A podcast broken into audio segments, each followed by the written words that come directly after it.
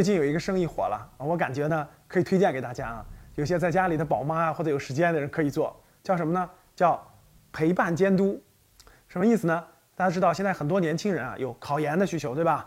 考公务员，有些年轻人要健身，对吧？有很多人有很多的目标和想法，但是呢他没有自律性，他不够自律，然后呢没有人监督他就不行，并且呢不但是监督，其实这个还有这种给他鼓励，给他这种力量激励。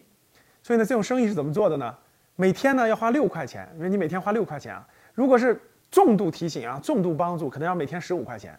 然后你购买了这种服务呢，就会有人，比如说你列了一天的行动计划，早晨起来要晨读，对吧？中午要这个这个做考研卷子，下午要健身啊，晚上要做什么事儿？然后呢，这个监督的人就会给你微信提醒、电话提醒，并且通过鼓励的语言、正能量的语言给你力量。很多人呢现在觉得，哎呦。控制不住自己的欲望，对吧？打游戏呀，干啥呀？照着自己在那想，结果完成不了目标，所以呢压力很大。通过这种方式呢，哎，相当于其实他购买了一个有一个真人的一个陪伴、监督加陪伴啊，还有更那啥的啊，就视频，比如他在复习的时候，有个人视频监督他，视频监督他，还不断的给他打鼓鼓劲儿啊，甚至给他一些这个指引和帮助。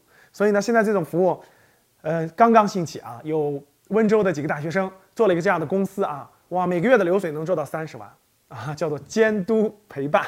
其实呢，这个市场还是很有前景的。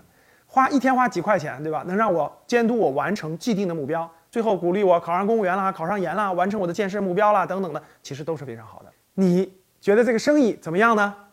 今天的节目就到这里吧。